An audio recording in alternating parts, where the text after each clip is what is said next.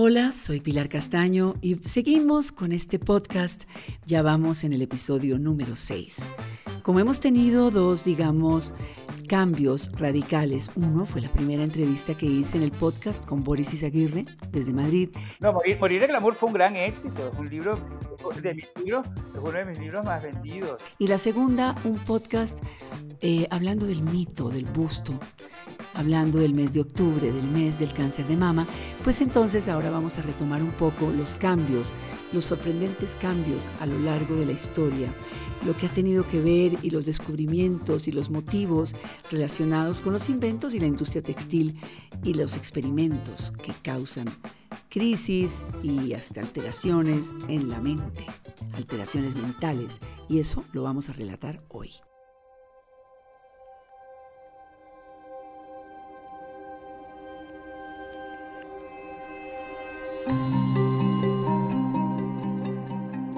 ¿Qué estaba sucediendo en la sociedad del siglo XIX? Porque en esta mm, sociedad, en, estos, en estas comunidades de finales del XIX, hubo muchos debates en torno a la salud de las mujeres por ciertos usos de la moda, como el corsé, y también por los tintes artificiales.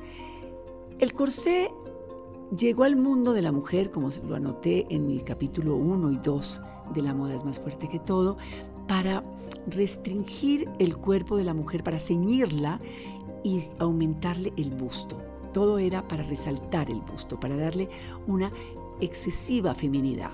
Pero ¿a qué costo? Este embarillado con huesos de ballena acababan de verdad trinchando a la mujer, quitándole eh, una respiración normal, un ritmo cardíaco normal, hasta enfermarla, en muchos casos llega, llegando al desmayo o a la pérdida de conciencia. Y todo esto por la moda.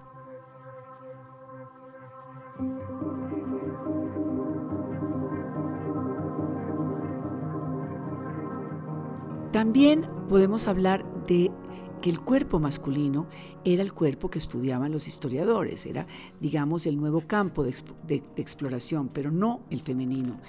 Y a raíz de estas enfermedades femeninas, eh, como la histeria o la dolencia, que estoy hablándoles en serio, los médicos empezaron eh, a estudiar por qué todo esto llegaba al útero.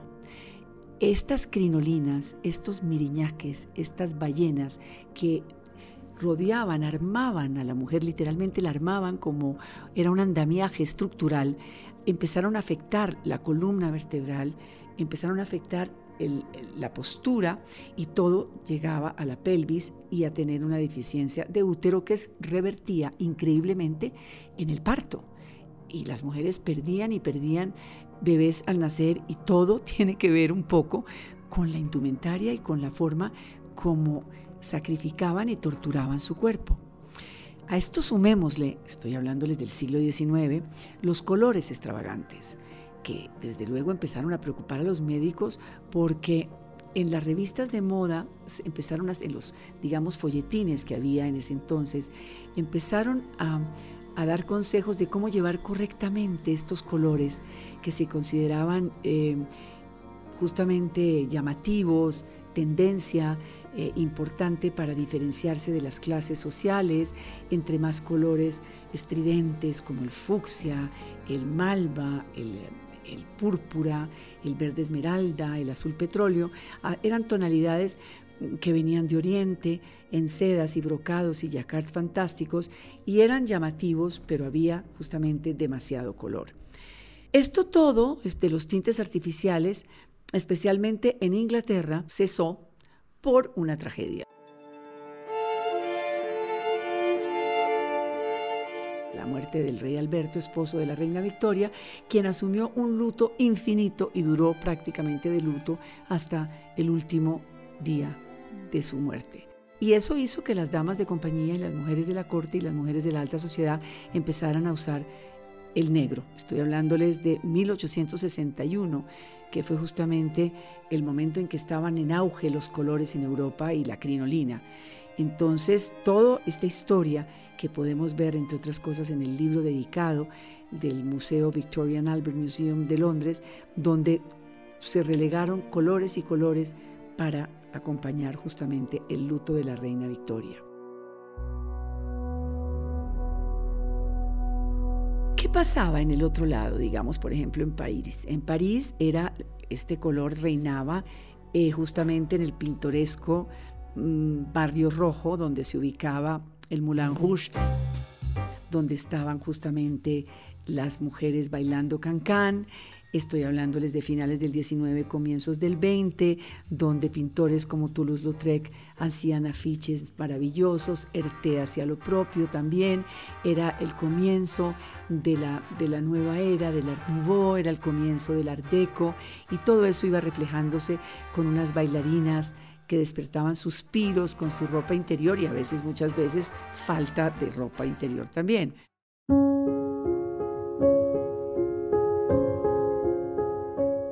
Pero esa era una década, los finales, digamos, 1860 hasta 1890, donde las faldas que estaban llenas de crinolinas y de, polizones que las sostenían, y era un efecto volumétrico que, que, ya empezaba a ser denigrado por el cambio de siglo y estos siglos gloriosos donde venía, venían reinando en el 17, 18 y 19 todas estas varillas, estas jaulas donde la mujer estaba prácticamente embarillada y encorsetada, estaba perdiendo justamente fuerza. Todos estos años gloriosos de la crinolina ya estaban poniéndose en ridículo toda esta extravagancia y, ese París de medias de seda, de cancán, de, de mujeres más livianas, en todo el sentido de la palabra, más livianas, pues hacían ver como como raras, no voy a decir que feas, pero como como anacrónicas, como recalcitrantes a las mujeres que venían con estos polizones y con estos corsés y con este embarillamiento que las traía el siglo anterior. Entonces, mm, si recordamos cómo se fabricaban estos polizones, pues eran hechos de alambre de acero, eh, en algunos casos se forraban con tela almidonada y otros eran sencillamente almohadillas eh, que venían rellenas de crin de caballo.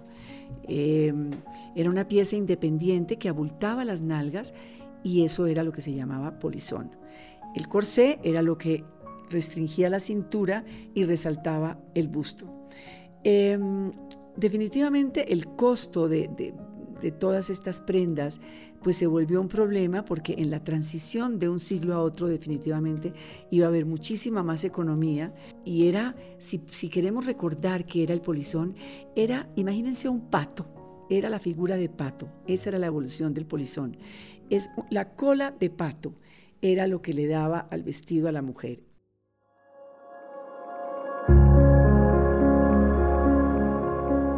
Hoy en día, esa cola de pasto la llamamos el corte plum, que vemos en muchas chaquetas que tienen en la cintura un pliegue fantástico que hace que se vean más las caderas en la mujer.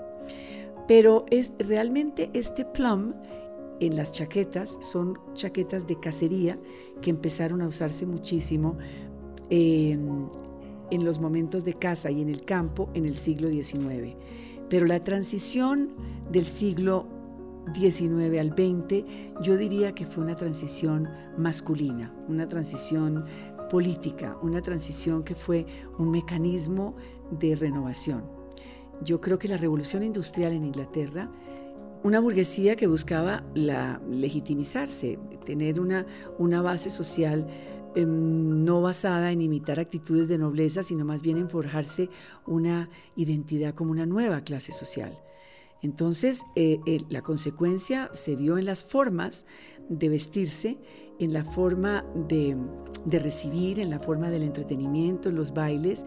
Em, definitivamente no, se, no era bien visto ya el ámbito aristocrático porque preferían desenvolverse en espacios públicos, bailaban en parques, bailaban en, plazoletas, en las tullerías, en, lugares eh, abiertos y la gente ya empezaba a tener unas indumentarias de casa y, costumbres como, como el cricket en bosques y jardines.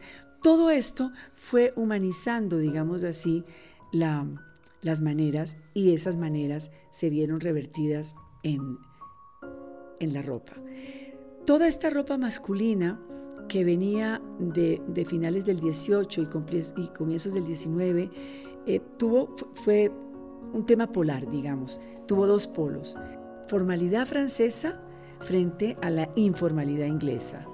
eh, yo diría que la extravagancia francesa frente a la sencillez y la tiranía frente a la libertad. Y, y todo eso era una, digamos, lo vimos revertido, plasmado en una masculinidad enfrentada al afeminamiento.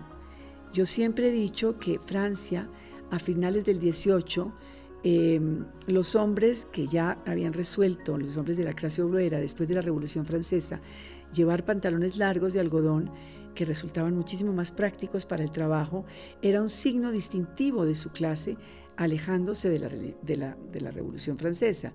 Y, justamente personajes revolucionarios como Robespierre siguieron llevando calzones a la rodilla porque, porque trataban de recordar eso que habían derrotado, esa, esa masculinidad. Y, y definitivamente el hombre que volvía de, de unos pantalones bombachos que venían desde la Edad Media, cuando ya Occidente después de la Revolución usaba el pantalón largo, pues iba a ser muy difícil volver atrás. Pero estas historias en la moda son interesantes porque yo diría que siempre ha habido una gran competencia entre Francia y, e Inglaterra y ahora, en este siglo actual, en el 21, definitivamente eh, es con Italia y Estados Unidos, pero de eso hablaremos más adelante.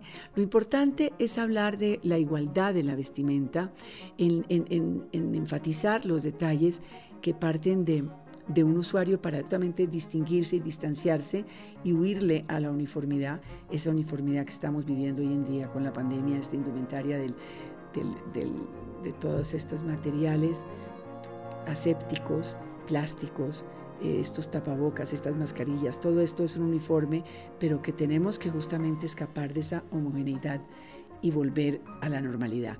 Pero lo lindo es entender cómo eh, personajes de la historia, por ejemplo, como George Brian Brumel, que fue conocido como el Bello Brumel, un hombre que fue eh, la mano derecha y que fue, entre otras cosas, personaje de novelas de Balzac y Baudelaire, y también, curiosamente, de Oscar Wilde, todo por su indumentaria, por las diferencias, eh, porque generó y creó el, el dandismo que se desarrolló mucho en Inglaterra y que hoy lo vemos en los muchachos que van buscando parecerse con esas bufandas largas, con esas chaquetas largas. Es la moda vintage, es la moda de otras épocas y una moda masculina que va a seguir, que viene de atrás y que va a seguir seguramente hasta el futuro, porque significa mucho. Pero que el siglo XIX le, le aportó mucho a la moda mundial, no hay duda, y que tuvo mucho que ver la producción de la industria textil, los tintes artificiales, la máquina de coser, la apertura por primera vez a finales del XIX de las tiendas por departamento, los primeros modistos, el triunfo de la sastrería y, como les contaba yo, después de la revolución, el traje imperio y el pantalón largo en los hombres.